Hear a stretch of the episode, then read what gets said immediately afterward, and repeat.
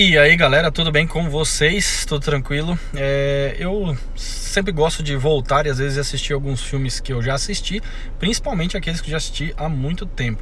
E toda vez que eu vejo um filme novo ou revejo filmes antigos, dessa vez eu olho com uma perspectiva diferente das que eu tinha na época, porque eu geralmente assistia os filmes pensando só nas cenas de ação, enfim, né, sem prestar muita coisa. E hoje, na verdade, quando eu vou assistir um filme, eu sempre é, tento pegar ensinamentos e lições desses filmes.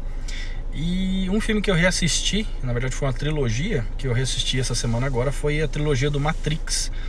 E essa trilogia ela é, tem uma, uma pegada ali muito interessante da parte de, de mindset, se você olhar com outros olhos, né?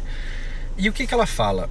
É, tem uma parte no filme lá que eu acho muito interessante, que eu não lembro agora qual Matrix que é, mas se eu não me engano eu acho que é o 2 ou o 1, sei lá.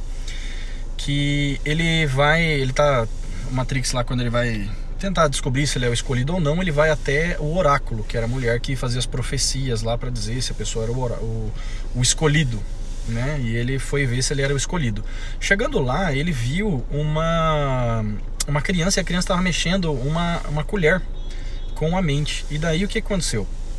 Nessa com essa questão aí da, da colher, ele olhou um pouco para a criança e, e, ele falou assim: Como é que você faz isso, né? Que a criança estava dobrando a colher com a mente, assim, né? A colher se mexendo. Aí ele falou assim: é, Na verdade, você tem que pensar que a colher não existe.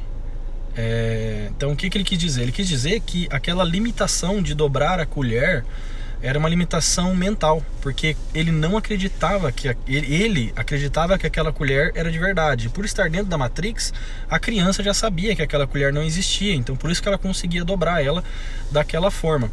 E com isso, eu vi assim que a Matrix, né, se você assistiu o filme Matrix, você pensar no seu dia a dia, não viajar na maionese, né, mas ver as coisas que são cabíveis, né?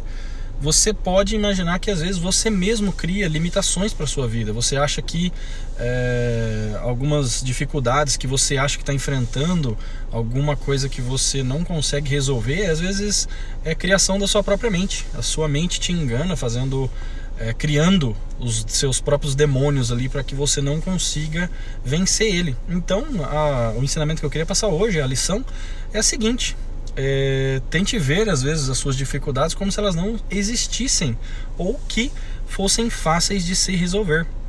Porque, como a criança disse, a colher não existe e às vezes essas dificuldades que você mesmo criou estão atrapalhando a sua vida. Beleza?